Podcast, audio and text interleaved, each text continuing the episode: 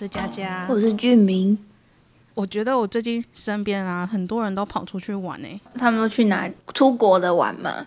出国而且是长时间的，觉得羡慕。好羡慕哦！出去玩，尤其是这种这么长途的旅行，通常你会带药在你身上吗？嗯，对，会会准备一些备用的药。哦，真的哦，你会准备什么？啊，你不会哦？我不会。如果是这种一个月的话，我会带胃药跟止痛药。哦，我我完全没有想过，就是我的那个行李清单里面从来都不会有药品这一项。就是因为你你是健康宝宝是吗？对我从小到大就是一个没有什么病痛的人，所以药呢一直都不太会在我的日常生活中出现。嗯，那当然我偶尔也是会受个伤、生个病嘛，尤其是我蛮常离开家到外面生活的。那通常呢，都是症状发生的当下，我才会带着我的症状去药局，然后问他要怎么办。这样，我就记得我高中的时候住在外面，我那时候在切拔蜡，然后切到手，然后手就整个流血，我就这样就是手流着血，然后去药局说我现在要包装这个伤口，我要买什么东西这样。然后他他有帮你包扎吗？还是就只是说哦，你可以买 OK 绷？对他没有帮我包扎，他就只有叫我买那个消毒水啊，然后然后叫我买个 OK 绷，这样，那我再回家自己包。哦，就我都会带着伤痛本人，然后去到药局问他要怎么办，这样。我觉得这个在台湾可以，因为台湾其实真的很多二十四小时的药局，就算你今天是半夜两点切到手，你都还是可以找到，就是啊，甚至 Seven 都会卖一些简单的包扎的东西。美国的 pharmacy 也通也蛮多二十四小时的啦。没有，我们家这边这个十点就关了。哦，真的哦，反正就一一方面有割伤过，然后我也有喉咙痛到说不出话的，然后也是去药局，然后就说哦，我这要买什么药这样。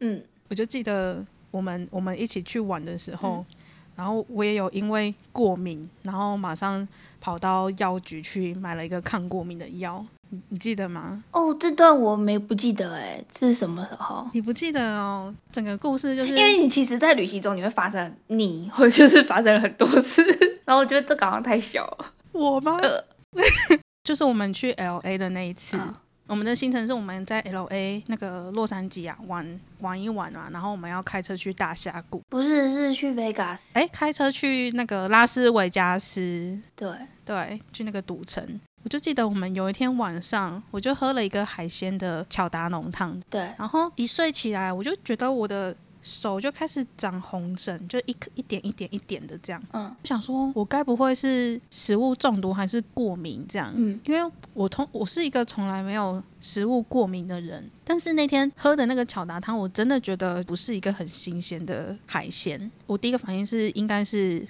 海鲜过敏，对，所以我们在从 L A 开去赌城的路上，我们就先经过了一间 Target，反正就是一个卖场，然后里面有药局可以买到药的那种。嗯，然后我也是，我就上前，然后就跟那个店员说：“你看我的手这样，我觉得我可能是呃海吃了海鲜过敏。”然后我就问他说：“那你建议我要买什么药？”这样，对，他就推荐给我一个抗过敏药，我就是相信他嘛，我就吃了之后，我们就继续上路。然后我不晓得你有没有印象，反正在那个路上呢，我就是好超级想睡觉。哦，我想起来了，你想起来后，哦，我想起来了，反正就是对我开车，然后我就觉得我一直在偏离车道，就一直蛮惊险的，就是你会一直一直偏离，然后就是然后就我就会吓一跳，然后再把它开回来，整个人是我已经真的撑不下去了，然后我就我就跟你说，就是我真的很想睡觉，然后我们就停在一个地方，然后就换你开嘛，对。然后我那时候开车还没有很很稳，对就你那时候好像是刚学，不不不，我那时候甚至连美国驾照都还没拿到。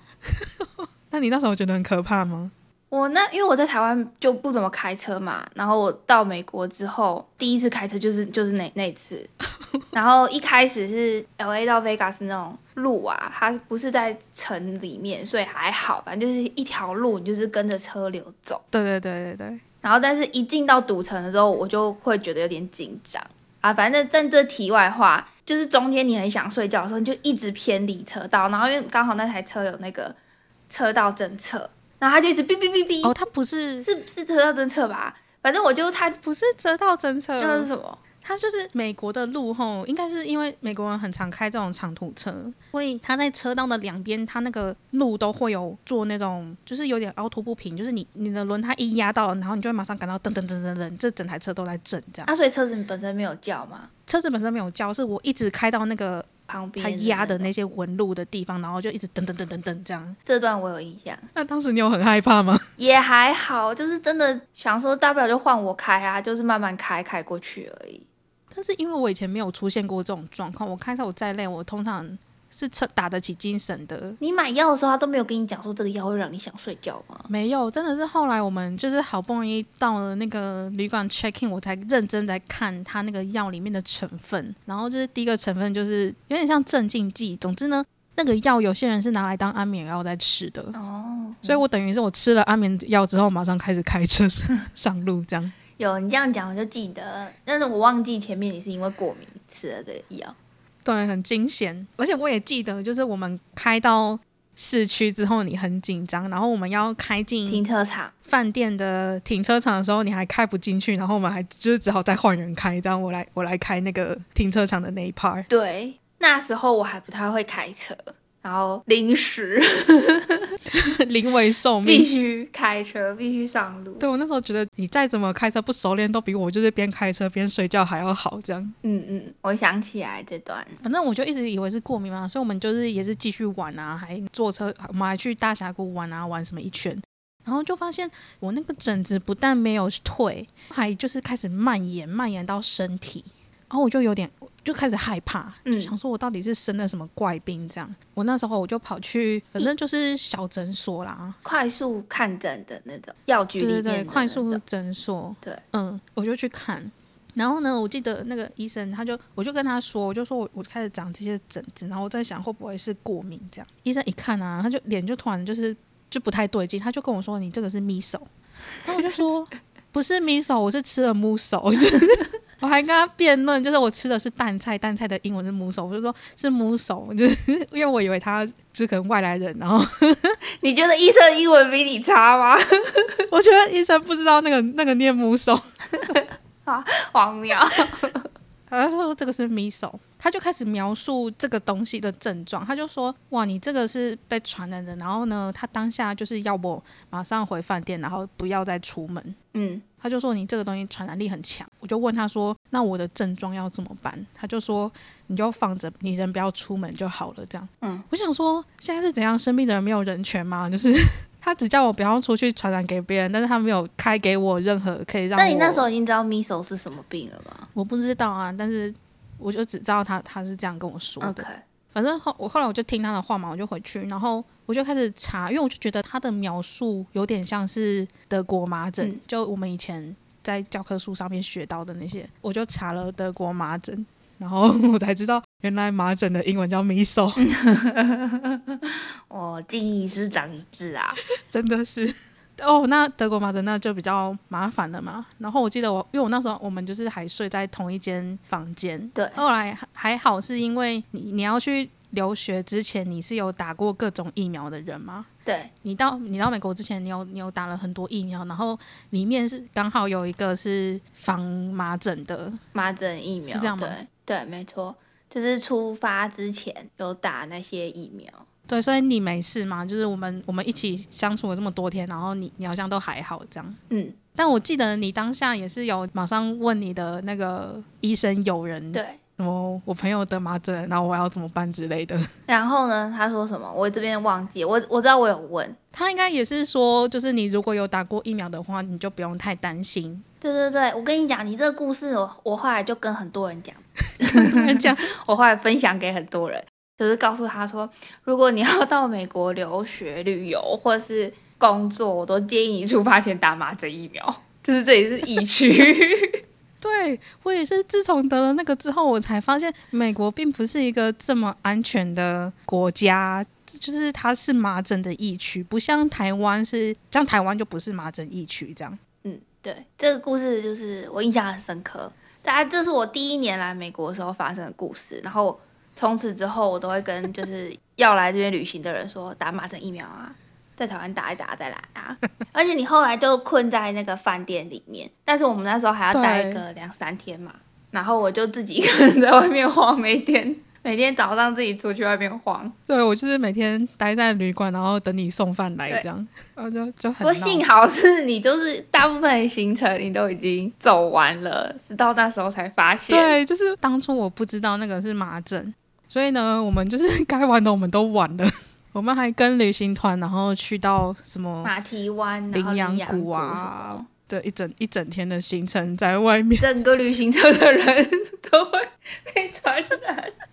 啊，不过没关系啦，对啊，对那些人当然是拍谁，要是有人也呃就是被我传染了麻疹，但是因为我也是，我觉得我们应该是在 L A 就是去游乐园玩的时候被传染的这样，嗯嗯，应该是因为你那时候就开始发病。但好像也没有什么太特殊的症状，总之就是全身。后来那个那个疹子是真的长满全身，就是从我的手，然后一直蔓延到身体，然后到整个腿都是，有点其实有点可怕。哎、那得过麻疹了之后，你就再也不会得了吗？我不知道是终身免疫还是比如说几年内免疫，因为像你打，因为我那时候我觉得不会是麻疹，是因为我们在台湾一定有打过疫苗，所以我觉得我理论上我不应该得这种病。但是后来发现麻疹的疫苗是有时效性的，好像十年就会失效了，就要再打。哦，蛮合理的，因为我出国前被要求打疫苗。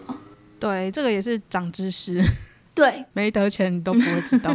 要打蛮多的哦，就是打了三四季吧。对，推荐任何要去美国的学子、台湾人们，就是 最好是他有建议的疫苗哦，还是要打一下。美国不是一个这么安全的地方。对啊，你看你现在就不仅就是学到了教训，然后你还得到了抗体，听起来还行啊，就是收获很丰富啊。划算是不是？对。而且哦，那时候因为我我得这个麻疹啊，其实对我来说是蛮震撼的。就是我以为我跟这种传染病应该是要就是没有关系的，所以当我一得这个，然后我当下心灵是蛮脆弱的。你知道，一个人在外面，然后家人都不在身边，我就想说我必须要回到我家人身边这样。所以呢，我曾经想过，就是我要回台湾接受台湾先进的医疗。然后然后好险，我后来就是打消了这个可怕的念头什。么原因让你打消了这个念头？我觉得可能会，我可能会出事，毕竟这个就是一个传染病。我如果还这么白目的搭了飞机，然后到台湾的话，我觉得好像是一件会惊天动地的事情。你有可能会上新闻啊！我觉得在台湾这些事情可能会上新闻，就是说从美国回来的女子，然后感染德国麻疹，然后还传染给就是其他的旅客，然后跟你坐在附近的人都会被封起来。每个人都要去那个疫调，这样对。没错，我当初就是想了有可能会发生这件事情，所以我就冷静下来，然后理智的打消了这个念头。后来是真的好险我没有做这件事情，因为隔一个礼拜，台湾就出现了一个新闻，就是有一个得了麻疹的人，然后乱跑，坐了巴士什么的。我记得他的行程也是直接被公布在新闻上，就是某某 某姓男子。幸好你后退，你你退缩了。幸好我退缩了，哦，好险！但不过你就错过你这辈子上新闻的，搞不好是唯一一次机会。这种奇怪的事情好像也不需要上新闻吧？但我觉得这个在在美国得到麻疹啊，比较不会被异样看待，我觉得还机会不不低，所以不会像台湾受到那么多的关注，也不错啦。对啦，就是那个医生，他当下他也没有，他也是叫我回家不要出门而已。对啊，就是你会被比较低调的对待。哎、我那时候觉得就是得病的人就是没有人权哎、他完全不想要医治我哎、我一直问他说那我要怎么办？他就说你没关系，你不要传染给别人就好。不是啊，那就表示你这个病还好啊，就是他会自己好嘛。它会自己好，你为什么还要吃药嘞？应该是有一些症状吧？你记得我那时候有什么症状吗？没有啊，你饭不都还有吃吗？你胃口还行啊。我觉得好像是啦。我觉得胃口还行的话，就应该还好。啊，你也睡得着，你也睡得着觉啊。顶多就是比较痒而已，不是吗？啊，对对对，很痒，非常的痒。但能吃能喝能睡。我记得我那时候也是买了一个药膏，然后就当那个乳液在涂，因为真的实在是太痒了。我就是一天到晚都在涂那个药，嗯嗯，对，止痒药。对，想起来。这个我印象很深刻。可是你看这个我，我再我再怎么准备都没有用啊！我这也不是我准备什么止痛药、胃药就可以就可以避免的事情。你这个吃什么药都没有用的。然后呢，我就想到我平常出门是不做准备的人嘛，那但是有一趟旅程，我真的是做好了万全的准备。嗯，什么样的旅程让你就是做好了这么完整的准备？我跟我朋友要去印度一个月，而且是自助旅行。哦，那好像真的要哎，什么都要准备到才行。真的哦，那个万全准备后做到，我们要特地去看旅游门诊，然后要打 A 肝疫苗，然后呢，那个医生还开给我们霍乱跟疟疾的药。嗯，就是这种东西，好像你是去药房已经买不到，是必须要这些旅游门诊开给你的。那要带机票去让他开吗？还是只要去，然后跟医生说我要去印度，他就会开给你？应该是跟他说我们要去我们的旅行，他就开给我们了。嗯嗯，所以去的之前其实是很怕的，因为霍乱跟疟疾这种是我从来没有想过是我必须要面对的四个字，就是 这真的只会在课本出现而已。然后我现在居然要去波兰跟疟疾的疫区，这样。那除了这这两个之外，还有什么比较特别的？跟带了止泻药。哦，然后我们还有去买病毒崩，那是什么东西？那个时候还不是很流行，现在应该有蛮多。现在去药局可能都会看到有有一些喷雾，然后他是说那个可以防病毒或是细菌这样。啊，类似就是除除菌的那种东西吗？除菌，对对对，除菌喷雾。嗯，就在以前还没有那么流行，我们还要特地去，好像是台大不知道哪里买。嗯嗯。就是蛮小众，要口耳相传才会知道的那种。OK，那你们怎么知道？医生跟你们讲的吗？我朋友他就知道，这样我不知道他怎么知道的。嗯，所以那个病毒崩啊，就是我们在印度的任何地方，只要皮肤要接触的，我们都先狂喷。比如说那个椅子就狂喷，然后那个被子狂喷，床狂喷。任何我们有可能会碰到的地方，不管怎样，先喷一大层再说。嗯，然后呢，在印度里面还有很多呃很多事情要注意。首先，他们那个水绝对不可以跑到嘴巴里面，他们的生水。嗯，所以洗澡的时候，你就是要闭着嘴巴，嘴巴不可以张开。哇，这个都这么小的细节哦，就是我们真的是小心翼翼的在生活。然后还有刷牙，刷牙要怎么办，对不对？矿泉水。奢侈啊！那洗脸呢？你知道你的鼻孔啊、眼睛都会碰到生水，应该就是眼睛紧闭的洗，这样应该是没有用，不至于到用矿泉水洗脸。我有点忘记了。嗯，虽然是这样说吼，但是因为我们，嗯，应该说有些人到印度呢，尤其是那种旅行团，他是真的等于是把你跟印度的社会有点隔离开来。你就是你一直都是去那些比较先进跟比较。高级的地方，但是因为我们走的就是自助旅行，我们就是要跟当地接触，所以我们该吃的东西呢还是会吃，就印象蛮深刻的。我们那时候我们就要吃一个路边摊的汤面，反正他就给我们给我们一个汤碗嘛，然后他就递给我们两只汤匙，我们就看说那个汤匙吼上面就有一个地方就是黑黑的，没有洗干净，然后我们就指着那个黑黑的地方对那个老板指着那个黑黑的地方。那老板一看就哦没问题，他就拿回来，然后就从旁边的树上啊，就拿下一个黑黑的抹布，然后在那个汤匙上这样擦一擦，就直接把汤匙放进我们的汤里面，好刺激哦！这样就放就直接放进去了，他直接放进，他完全不给我们任何反应的时间。我跟我朋友两个人就互看一眼，然后我们就好了好了。所以我们我们就真的是，我们就真的吃了这样。那你们有拉吗？我没有很认真的在吃止泻药，所以我在印度的整个一个月，我是完全没有拉肚子的。所以你在那个印度的整个旅程是健康的结束的吗？对，哦，你也很厉害。我听说大家都会拉肚子，我是一直后来到回台湾之后，我才开始拉肚子，所以是反应比较慢的体质。这我不知道，但是还是在台湾吃的太干净你就拉肚子，你需要长一点的屎。话应该不是这样说的吧？应该就是止泻药是有用的啦，因为我们那为什么回台湾还会拉？可能心心里松懈了，放心了。因为在印度后厕所是很可怕的哦。那我好像不能去印度旅游，但是印度是真的蛮有趣的啦。没有去过的人，我还是会觉得可以去去看，真的是跟。去其他任何地方的体验都不太一样。那不是听说去印度玩都会被吃豆腐吗？你没有遇到吗？吃豆腐倒是没有，因为我们那时候是两个女生去，说我们有比较有意识的在保护自己，就是我们是不会穿无袖，跟不会穿短裤。哦，印度很热嘛，我们都还是必须要穿长裤跟有袖子的衣服。对。然后呢，我们在的那个地方，我们是去加尔各答的垂死之家去那边当志工，所以那边那个地方其实有很多从各种不同国家来的人，这样、啊，有一些西方国家的人，他们就会比较 open 一点，他们就会穿背心啊，然后穿热裤这样。但是因为他们比如说都是跟男伴去，对，所以我们那时候还在想说，哦，要是跟男生来就好了，我们至少可以穿个短袖短裤走在路上，不用这么担心。嗯，然后呢，但是可怕的是，我们记得那那趟旅程回去的没多久，然后就传出一个新闻，什么新闻？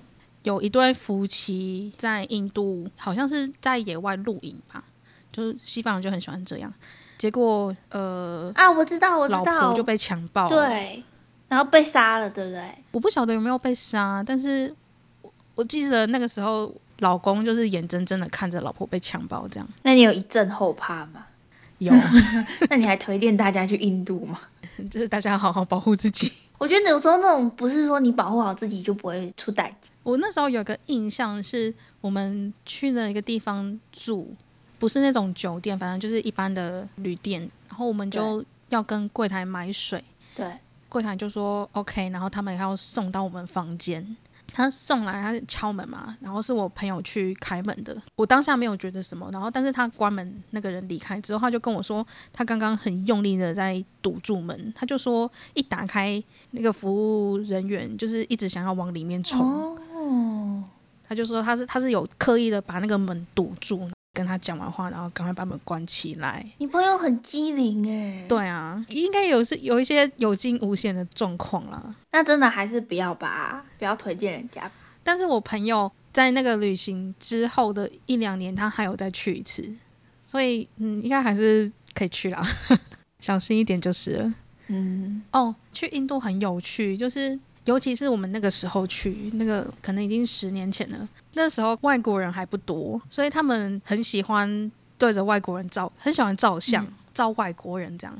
而且他们拿的那个手机不是智慧型手机哦，都是那种有按键的那种。折叠式手机，也不一定是折叠式，反正就智慧型手机之前的那些这样。但是那时候可能我们我们已经在拿 iPhone 四 S 之类的。总之呢，你很常走在路上哦，然后你就会觉得就是印度人走在你旁边，然后就突然拿着那个手机的镜头对着你，然后这样咔嚓这样。啊，他们对于外国人觉得很 很很有兴趣是吗？觉得很新奇。对他们觉得很很新奇，然后就会一直偷拍你。嗯有些比较大方的还会就是上前来问说能不能跟你合照这样。哦，可以。你如果想要体验明星的感觉，你就是去印度就对了，会随时被偷拍跟要求合照我。想应该现在应该不是了吧？现在可能，嗯，对啦，现在可能不是了，当初真的年是代不同，我好像明星哦，只是想要讲说，印度是我唯一一个做好万全准备才才去的地方。当然是因为我去之前，我就会知道我有可能会遇到什么样的状况。嗯嗯嗯，听起来蛮好，整趟旅行都很很健康。整个人好好的回来哦。但是呢，我回到台湾之后，我有一天，然后我就上厕所，然后我就觉得我有血便，嗯，就是那个整个都红红的，然后我很紧张，我想说，我就查，然后就说霍乱是有可能有这种状况的，我也是很紧张，我就马上跑去看急诊，哦，然后结果是火龙果嘛？就是生理期，哦，你也太夸张，哎、很可怕、欸，你分不出来血是从哪里出来的吗？那整个就是红的、啊，就是 你知道，就是还是还是有不同的洞的啦。不是我跟你讲，因为我是一个生理期很不准的人，基本上它不太来的，所以我相信他是霍乱的程度大于我相信是生理期自己来的程度。哈，那你你他是怎么判断你是生理期的？我想要知道医生是用什么方法告诉你说，哦，你这是生理期。他是先看我是不是霍乱，哦，然后他就说：“哦，你这个应该不是。”是我后来回家之后，就是持续的在出血，我才 发现是生理期。这故事有点荒谬。所以我后来才发现，很多人是出门在外都会准备的很万全的，就是各种药品。像我之前去英国留学的时候，我有个朋友，他爸爸是医生，对哦，他他真的是带了超多药的。我有时候跟他说，哦，我什么地方不舒服，他就说，哦，我这边有药，你要不要？这样，他他他对我来说就是一个药局我。跟你讲，你这种人就是因为你的旅伴呢，就是会准备药的，嗯，对吧？对，我的旅伴都会带很多药。你的旅伴会有一个人是做好万全准备的，就是当你需要的时候，他就推从他的包包对，应该说总是有人会有带药。对啊，所以就是你们这些，就是结论好像不能这样下，就是说啊，我现在才知道有很多人会准备很多药，你都是那个哎、那叫什么？这个中文叫什么？什么利益者？既得利益者。对，你是既得利益者哎、是他们准备好了，然后他们通常自己用不到，但都给你们用了。哦，这你这样一说，我就想到我们前一阵子去夏威夷玩的时候，然后就浮潜，我的脚就被刮伤了好几痕。有一个旅伴马上就说：“我这边有药膏，你要不要用？”而且还不是在我们回到住的地方哦，是我在割到个海滩的当下，他就马上可以伸出一个药膏给我擦，这样我就说哇，太厉害了吧！对你现在发现了吧？是你有一个发现问题是出在我的身上。对，就是当你是整个团体最散漫的那个人，你就是可以一直被照顾。没错，但是我后来啦，今年累月下来，开始有一些经验法则嘛，所以我现在啊，出远门的话，我会备两个药，一个是胃散，然后一个是 AD 软膏。什么东西？诶，你知道 AD 软膏吗？我不知道那是什么。就是有点像是万用药，擦伤啊，或者是被蚊子叮啊、起疹子啊，都可以擦。哦，是一个日本的药，然后它本身还有麻醉的效果，嗯嗯嗯我觉得很好用，推荐给大家。，OK，好。因为我很少就是过起疹子，所以我都不会带擦的药膏，或是被割伤什么的也都可以用。消炎的嘛。对对对对对。哦，还有一个比较特别的是福茂，这个只有台湾才有诶、啊，你说福茂热饮，对对对，我在很多地方感冒，我想要买像这种可以泡成水喝的热饮都没有诶、他们就是真的只有药丸，但是是一样功能的吧？可能是一样功能吧。但是因为我我比较喜欢喝福猫，因为我觉得喝的当下那个症状是马上可以减缓的。心理的感觉，对，然后就热热的喝下去很舒服啊。你想要那个热热的橘子味是吗？对，我跟你讲，真的是美国也没有，然后泰国也没有，我还有去过哪里？德国也没有。在这些地方，我都曾经重感冒，尝试要去药局买福猫，然后都买不到福猫热饮。但我觉得它真的是算是旅行必备药之一。你说福猫热饮吗？对，因为像我每次回台湾，然后要再回来美国的时候，我都会去买。对，我觉得台湾人可以备一下，因为这个东西真的是只有台湾才有。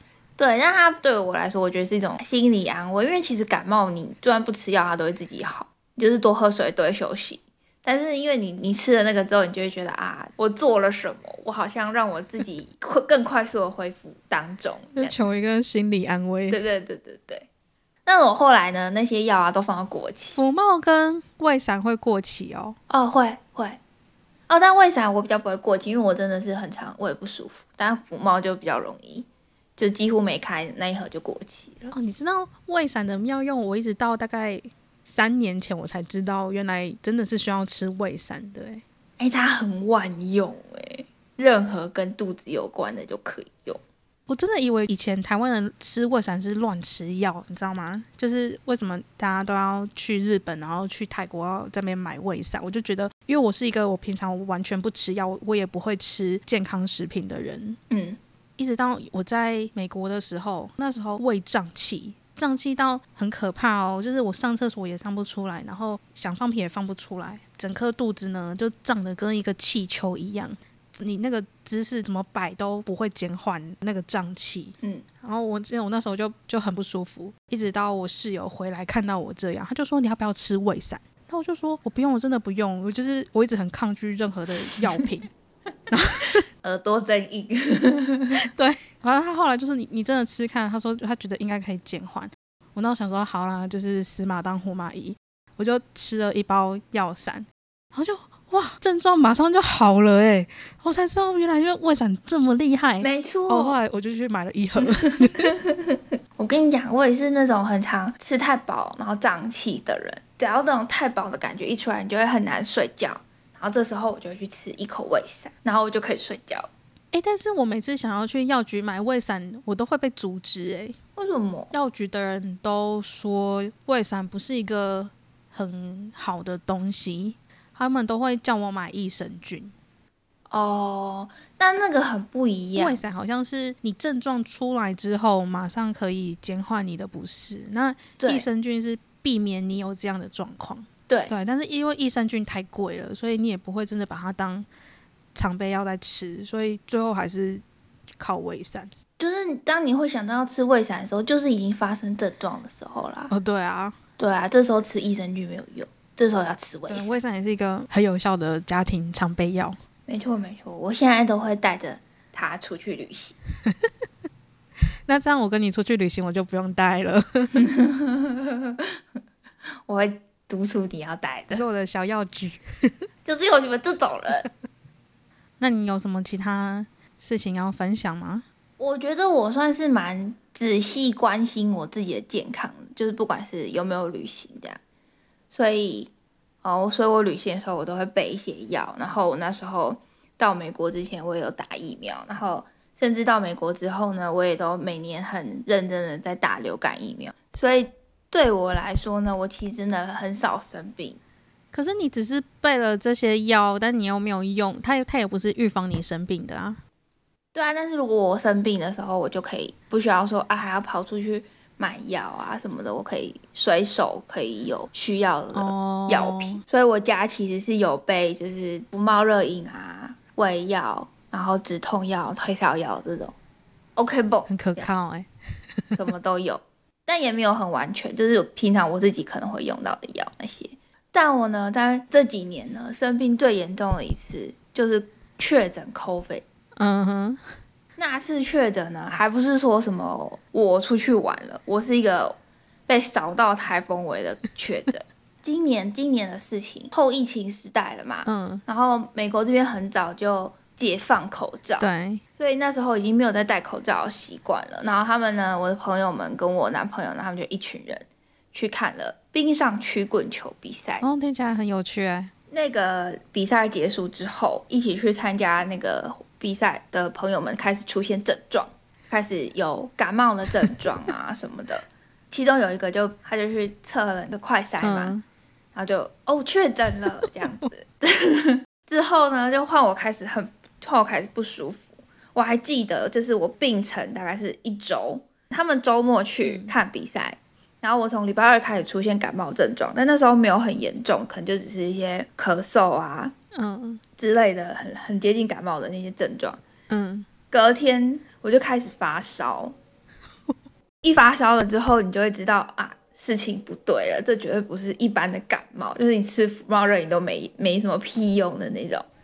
我就开始发烧，我那时候就是去买了普拿疼的那种止痛药，嗯，因为我就是要让我自己退烧。哦，我一开始还没有吃，我想说啊，应该我是打疫苗也会出现就是这这种症状的人，所以我一开始以为说，哦，我可能过了一个晚上就会好，跟我打疫苗的时候一样，就是打完疫苗那天晚上就会很不舒服，嗯，然后发烧，然后但我隔天就会好，一开始还以为是这样，就没有想到就是一直持续在发烧的状态，所以我就开始狂吃止痛药。一吃吃完止痛药呢，我就可以，我就肌肉不会那么酸痛，然后烧也会退了。但是止痛药时效一到，就是大概五六个小时一过，我就又开始发烧，然后又开始肌肉很酸痛，然后那时候我又要再吃一颗止痛药。这么严重？对，但是我不是到很高烧，我就是是低烧，但是是那种很不舒服的低烧，就是我会整个人没办法睡觉。嗯，然后只有吃止痛药才可以真的睡着。哦，好惨哦！那其他人呢？然后我就很生气，其他人根本没有我那么严重，我就很生气，就是这样，我很生气。就是他们几个人去啊？我想想，四个人吧，四个人去，然后我没去，我我没有去那个球赛，然后我也没有跟他们吃晚餐，我就只是在那一天的结束，快要结束的时候去到我朋友家，跟我男朋友一起会合，然后一起回来，当然有跟他们坐在一起聊天啊什么的。嗯，交汇的时间啊，就短短的那么一小时、两小时。然后他们那一天玩了一整天哦，然后他们其他人的症状就是咳嗽。你说大家都还好，只有你一个人在那边症状很多，这样吗？对我那时候甚至直接请假，因为我没办法上班。我大概请了两天吧，两三天。所以你既没有玩到，然后又受到了最严重的波及。没错，所以我那时候很气，我那时候很讨厌他们那一群人，包含我男朋友，就是觉得为什么要传染给我？但我知道这他们也不是故意的，那你就会很呕。你就是应该要跟他们一起去玩，这样你至少有玩到啊。哦，搞不好会更严重哎！我只是教会了一个小时，反正你都是要被感染的，你被感染九分跟十分也只差一分了吧？哎，搞不好我的症状只是五分啊，因为我打完疫苗那时候本来就会发烧。哦，对，我记得打疫苗就只有你一个人会发烧，好像我们其他人都还好，其他人都活蹦乱跳的。对，那但是我打打完疫苗的那一天，大概就是废了。我记得我打完疫苗那天，比如说我中午去打，然后我整个下午也其实也都很不舒服，一直到那个下班时间到了，我人就好了。对，所以我一开始那时候也觉得啊，我大概就是跟确就是打疫苗一样，一天一个晚上就会好。No no no no，我跟你讲，真的是会病一个礼拜，而且呢喉咙会很痛，很像刀割。哦，而这件事情也只有我一个人有。就是变成你喝水都很痛苦，但后来发生一件事，就是让我觉得有好一点，心情好一点的。什么事？就是虽然我是在那一个礼拜病得很严重啊，但他们呢，就是有 long 口病，他们要好不好的状态很长。你说看到有人嗯 suffer 的比你更多，你就觉得心里得到安慰了，这样吗？对，我就觉得，因为我那时候真的很痛苦，就是。然后，但是他们后来 long COVID，就是后来后后面啊，嗯，我已经好了大概一一个月两个月的时候，他们还在咳嗽，我就觉得嗯很棒。你的心态不可取，绝对不能只有我痛苦，只有我痛苦这件事太不太太过分了吧？我又没跟他们出去玩。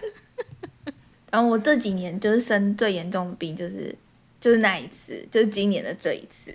我觉得哦，你可能是太少出门了，所以你的那个抗病性比较低一点。你就是要出门去多接受一下外面的细菌。哦，这件事情在我开始不戴口罩的时候啊，嗯，我就有出现感冒的症状。对呀，就是很容易就就会不舒服哦。就是你一出去回来，你就会觉得啊很不舒服，然后身体有点热热的什么的。你就是温室的花朵，但我现在已经被 train 好了，就是我现在已经可以不戴口罩去任何地方，而且我已经确诊过了，所以我应该短期内应该没事。哎，我跟你说，我本来啊，我是一不戴口罩，我我就不戴。我后疫情时代，我是回到台湾嘛，然后台湾的那个口罩禁令一直到蛮跟其他国家比是到蛮后面才解除的。嗯，它一解除的当下，其实台湾人都还是有点怕，就是基本上。大家还是都戴着，然后我是一解除的第二天，我就跑去逛百货公司，而且没戴口罩。对，整个卖场呢，只有我一个人是没有戴口罩的。这样，那大家有默默避开你吗？会收到一些注视，这样。嗯嗯。那现在呢？现在是不是大部分都没有戴口罩？对，现在呢，大家开始不戴口罩之后呢，我就开始戴口罩了。你有毛病吗？你为什么要这么反社会？也不是反社会，就是你为什么要跟大家都做不一样的事情？不是，是因为因为我从 COVID 开始到就是后来几乎都要结束了，我从来没有确诊过。即使我身边的人有确诊，但是都没有波及到我身上，所以我就觉得我我一心觉得我是一个有抗体的人。因为你记得我们曾经出去玩，就是在 COVID 刚开始的的前一个月，我们是有出去玩的嘛？去那些很多人人群杂处的那个游乐园啊。对。然后我们不是玩回来之后。我们各自有生病的一段时间嘛？对。但是那个时候还不知道有 COVID 这件事情。我们是那个旅程结束完之后，这个 COVID 马上就爆发。对。所以，我们那时候不是各自在怀疑，我们可能是有得病了。我们可能在第一第零波就被感染了，这样。没错，我现在还是这么觉得啊。所以，我就相信我是一个有抗体的人。所以我我那时候不戴口罩，我就马上没戴了，这样。一直到我后来去泰国玩，我第一个礼拜我就重感冒，然后就一测啊，shit，确诊阳性性 确诊了。对，然后从那之后，就是我出门我都会戴口罩，即使现在大家都不戴了。那你那时候在泰国确诊的症状就跟你差不多，就是喉咙非常痛，连喝水都痛，然后半夜狂咳嗽，持续了大概三天左右。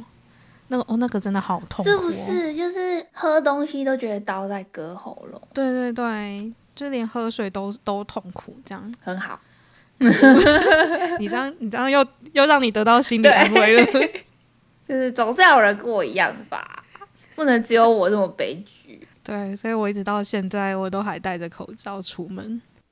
一方面是我觉得很棒啊，就是你不用化妆，嗯，邋邋遢遢的出门好像也还好，好吧？今天有心理测验吗？可以进入心理测验的环节。这次的心理测验的题目呢是五种动物选一种结伴旅行，测出你未来伴侣的性格优缺点，啊，跟生病没有关系了是吗？跟旅游有关系而已。啊，好啦，好，现在你你要选一个动物跟他一起长途旅行，嗯，你的是猫咪，然后麻雀、刺猬、狐狸跟白狼。刺猬吧，刺猬，对我可能会选白狼。好，那先来看刺猬，嗯，选择和刺猬一起旅行。无论你想去哪里玩，你的未来伴侣都会点头说好。这样的他，平常与你相处时心思细腻，往往能观察到你需要什么，并且在最恰当的时机为你送上来，让你有被照顾疼爱的感觉。不过一开始他会给人比较木头的印象，并且性格脚踏实地，想让他做出可称为浪漫的举动，几乎是不可能啦。这是在说未来的伴侣吧？嗯、对，但是你已经有伴侣了，所以我觉得蛮蛮像的吧。嗯，不好，从外人的角度，不好说呢。啊，那白狼呢？我看一下白狼，选择和白狼一起旅行。你的未来伴侣会准备好数个旅行计划，和你一起讨论最想去哪里。这样的他在相处时很在意你的感受，凡事亲力亲为，以你为优先，不是故意耍浪漫，但都会在日常生活中带给你许多小惊喜。个性其实很黏人的他，希望两人时时刻刻待在一起。若是要长久交往，势必要习惯两人一同生活的节奏哦。这个就是不好说。我觉得都，我觉得他有点讲的都太 general，就是你很难很具体的觉得是是不是这样。但是我喜欢他前面，但我觉得我不是。但我喜欢我的前面，他说我的未来伴侣会准备好数个旅行计划和我一起讨论，因为我比较喜欢会跟我一起讨论呃旅行计划的人，我比较没有办法接受，就是他就摆烂，然后就说哦你想要安排什么就安排什么，他都好这样，我不喜欢这样，我喜欢会一起出意见，然后我们一起整理一个旅行计划的人，但是我不太喜欢后半段，就是希望两个人时时刻刻待在一起，这样我会觉得有点太太多了。但搞不好你之后就喜欢了。这个有这个不知道，这要等之后。哦，要要那个人出现才有办法印证，对，没错。但我现在就可以告诉你我的不准。不是这样。我看一下，无论你想去哪里玩，你的未来伴侣都会点头说好，这件事情应该是对的吧？这件事情是对的，但是这件事情对的前提是因为他不排啊，他不排行程。哦，他就是因为不排，但是他不会出一，他不会出反对的意见啊。你不排行程的人怎么可以有意见？这不是就是基本的道理吗？嗯，那跟平常跟你相处时心思细腻，可以观察到你需要什么。没有没有，我都自己来。那他给人比较木头的形象，这个好像是对的、啊。嗯，对，给你们是木头的形象，没错。想让他做出可称为浪漫的举动，几乎是不可能。这个好像也算，这个我不知道了。这个也是，这个也是，我们两个不是走浪漫的路线的，包含我也没有。哦，所以只有在就是相处时心知细腻，可以观察到你要什么这件事情，你比较有意见而已。但也没有不是意见，就是说不是不是这样，对，不是这样。但我没有觉得不好。好，我不是说你对他的意见，我是说你对这个答案的意见。啊，对啦，对啦。因为呢，就是他如果太贴心，然后帮我准备好，就是比如说他我的生日，他就把礼物准备好了，这样就给我个惊喜，我就很讨厌。你会有压力吧？我不，首先我不喜欢惊喜，然后再来是，我我不喜欢惊喜，有一个是有压力，然后再来是我想要自己选礼物。对，太细心不好，太细心不好。他不需要为你准备好，不用不用，我会告诉他的，如果我需要的话。啊，不然他一直准备一些我不需要的东西，有什么意义？然后，但是他他又给了，你也不好意思不收。他的前提是可以观察到你需要什么，但是有时候你需要什么，跟你想不想要是一回事啊。但需要应该比想要还要好吧？就是你想要不一定需要，那这就是不该买的东西。但是你需要的东西，应该就是该有的东西啊。对，比如说你需要这个东西的时候，然后你可能有自己想要的。品牌或者是类型，即使是你需要你，你也要那个你想要的那个需要的东西。对，我想要 自己选。OK，好，那我们来看其他的选项好了。选择和猫咪一起旅行的话，你的未来伴侣在旅行中会将主导权交给你，经常是由你计划出游目的地。这样的他在平日相处时，虽然不会说甜言蜜语，但会在很多事情上迁就你、包容你、默默观察与付出，是他的性格写照。不过缺点就是不太擅长沟通，常常让你不明白他到底在想什么。嗯，我怎么觉得跟你刚刚那个答案有点像呢？对，还是我改选猫。猫至少它不会就是乱给你东西，但是我不会如果。第一直觉我还是不会想带猫出去旅行，因为你是狗派的。对，首先呢，你带出去旅行带一只猫的话，好像很很麻烦。你选刺猬才麻烦吧？你就是你抱它，刺猬你就把它装在笼子里面，该给它吃吃喝喝，它应该就会在笼子里面大便了吧？你就是要一直带着那个笼子呢。像我选狼，就是我觉得我不太需要照顾它，它就可以自己走。它它很很不受控呢。狼不是蛮聪明的吗？就是比如说你今天要往西，它往东了。它不是哈士奇，它是它是狼。狼有个性的吧？它是一个有灵性的动物啊，它会应该有办法跟我就是心意相通。我当然是要带心意相通的狼啊，就是我不会带一个会跟我唱反调的狼。哎，你有发现你前提越来越多吗？那你还不如选刺猬，我觉得。没关系，我们来看麻雀。选择和麻雀一起旅行。你和未来伴侣一起旅行的时光总是非常快乐，因为他会一路叽叽喳喳，充当你的开心果。这样的他，平时不仅是你的另一半，也是你最好的朋友，总是能和你很有默契的相处，带给你阳光可爱的正能量。不过，有时他内心的想法会比较孩子气，需要你耐心的引导他哦。嗯，不知道谁会选麻雀？对我想不到。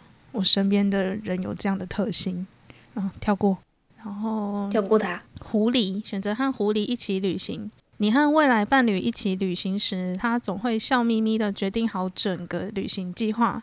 这样的他在平日看起来温文无害，但其实很有自己的主见，会在你犹豫不定时帮你做出他觉得最好的选择，是个相当值得依靠的人。不过，若是对方过于强势，也容易引发你的反感情绪。我觉得我好像内心中有想到，我们共同朋友有谁会选啊？真的吗？嗯，你讲，我把它剪掉。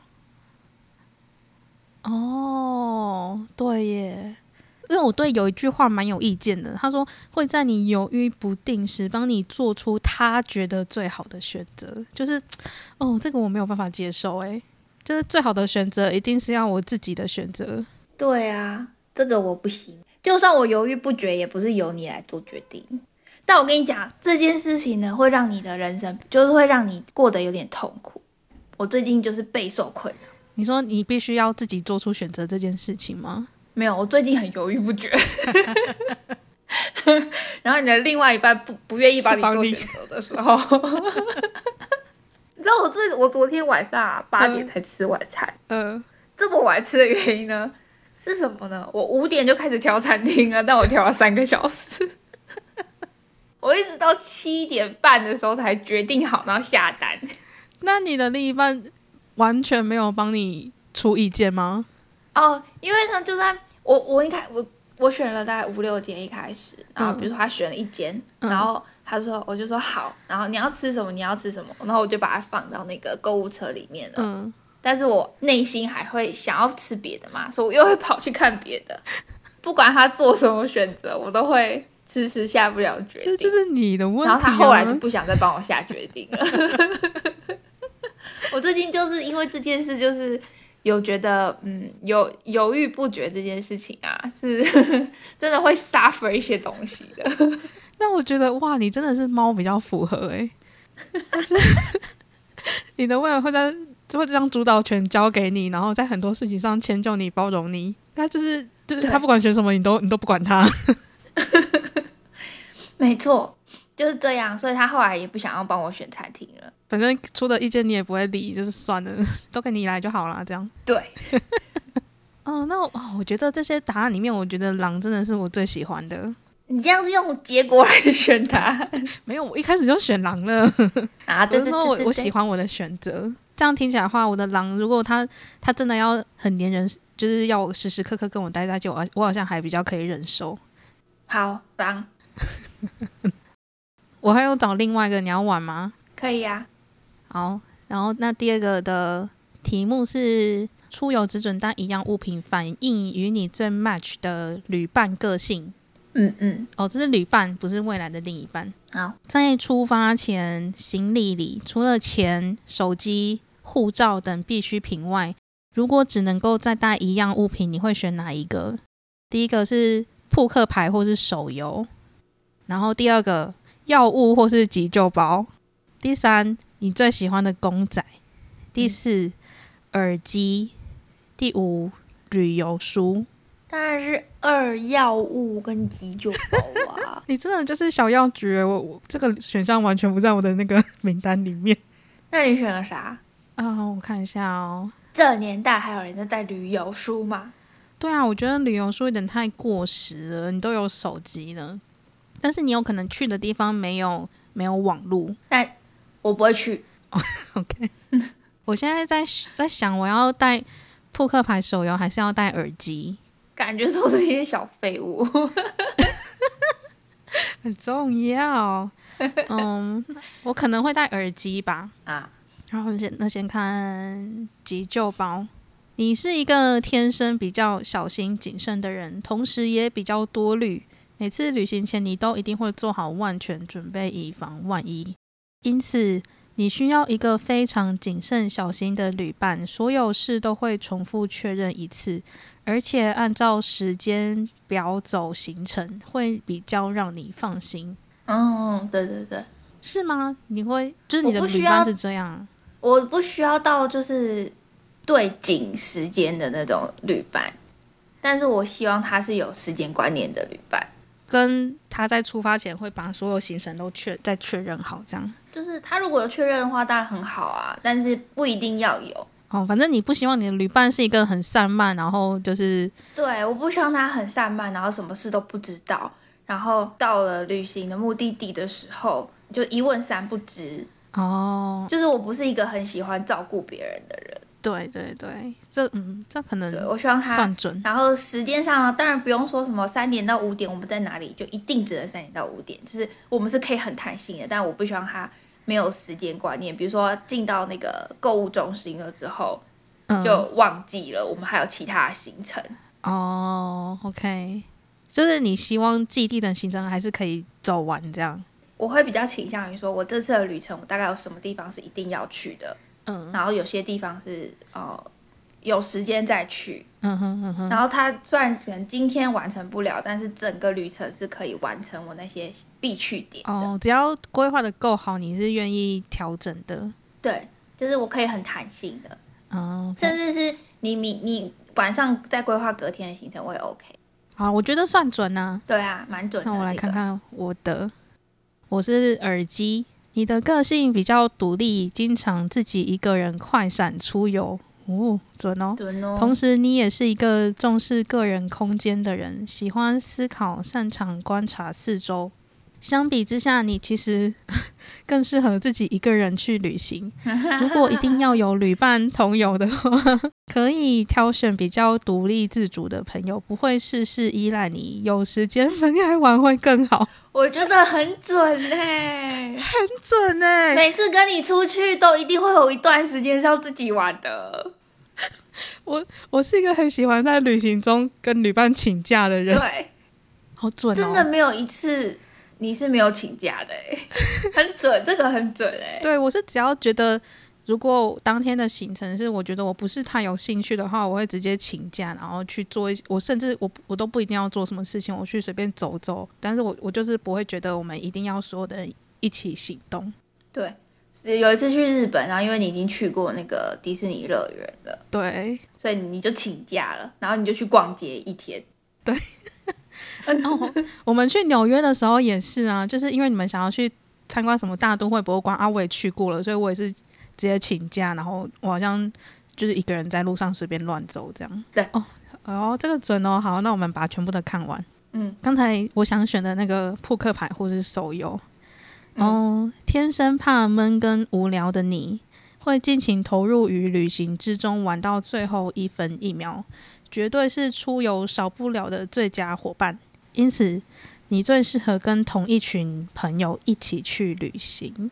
嗯，好像不算哈。对你后来选耳机是比较像，这个前面的叙述不是不是。我不会投入于旅行到最后一分一秒，我我累了，我就觉得应该要今天就是要结束了。我会觉得留一些遗憾无所谓。还不是说什么今天累了，是早上起来累了，他今天就会结束。我没有这么夸张吧，我还是会 稍微把行程走一下。没有没有没有，去哪里啊？你们你跟你跟大学朋友们去，不知道是去北部还是南部，反正某一次的台湾旅行，那天早上起来你就说你不想要走了。我有这么任性？你就在饭店休息了。我我我是这么任性的人吗？应该是你吧。我没有印象。我觉得除了你，其他他们不会这样。的确，其他人没去走那个步道。哦，如果是步道的话，我的确是会。应该是会跳过。好，我我好像有一点点印象，但是我记得不是只有我这样。我们后来好像就分成两团，有几个人去走，然后有几个人就待在饭店继续睡觉。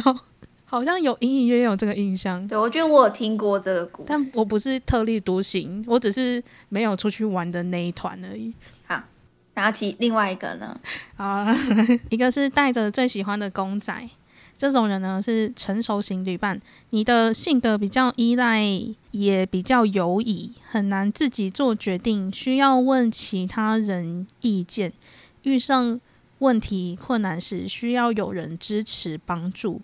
因此，你比较适合跟家人或者心智比较成熟、有决断力的朋友一起去旅行，可以随时随地帮你做决定。所以，他们需要。成熟的旅伴跟他们一起出去玩哦。如果这个心理测验是准的话，我就要拿这个心理测验去。嗯然后如果有人选这个的话，我就不跟他出去玩。对，的确是有这种人，而且呢，我也觉得这种人比较雷。就是对于我们这种独立型的旅伴，我们会不想要照顾这些人。我不晓得他们有没有办法找到旅伴呢？如果我真的不小心碰到这个旅伴，我还是会照顾他，但是我觉得很不爽。我很我我有遇过，我后来是不是放生他？我好像做不到放生，那我会很不爽。我应该是有带着他一两天，后来我真的受不了，我就说我今天我想要自己玩这样。嗯嗯，这个这种有点累，这个嗯，我觉得这有点太累了，我没有办法。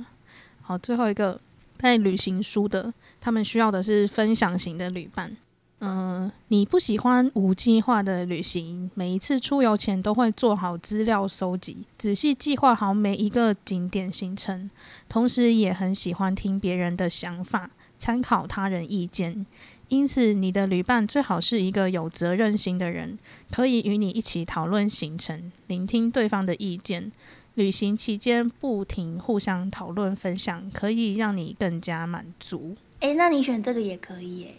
我没有这么计划好，就是我不喜欢的是每一个东西都规定好，然后全部都要照着来，然后时间时间也要很斤斤计较的这种，我是没有办法。嗯，通常都不不能吧？可没有，就会有一些这种人啊，他们就是觉得我们要赶下一个行程的，赶快赶快赶快这样。哦，旅行团的概念，哦，对对对，我喜欢有计划，但是我不喜欢被限制。我觉得应该大部分都都是啊，都是有可以有弹性的对待。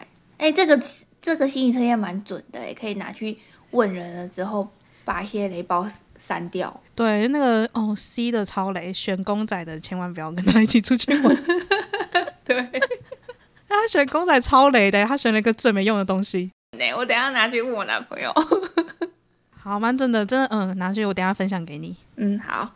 好啦，那我们今天就到这边，拜拜，拜拜。